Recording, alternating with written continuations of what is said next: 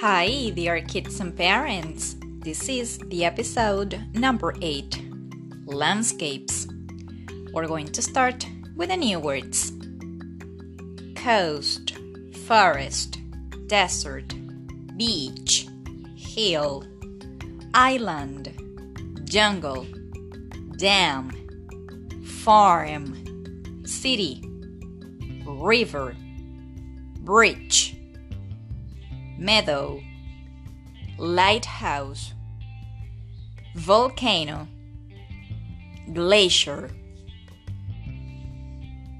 Now it's time that you repeat after me coast,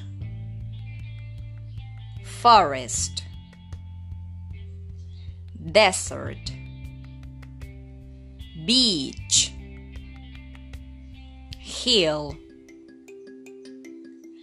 island. Jungle. Dam. Farm. City. River. Bridge. Meadow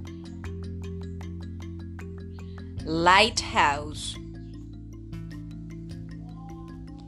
Volcano. Glacier.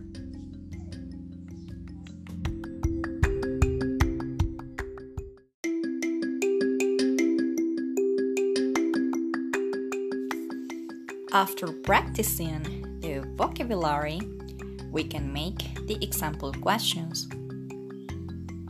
Where do you like to go? I like to go to the coast and to the beach. Which place do you prefer? The farm or the city? I prefer the city. Do you like to go to the river?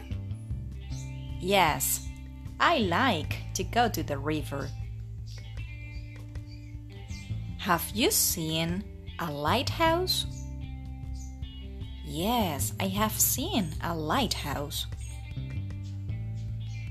Would you like to visit the jungle? No, I wouldn't. Have you seen a volcano? No, I haven't. Would you like to see a glacier?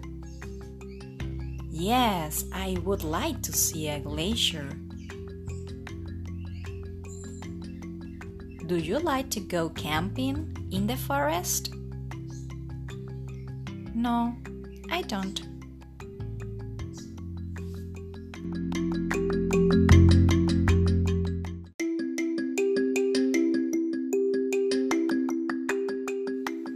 After practicing the new words and the example questions, we finish the episode number 8 Landscapes.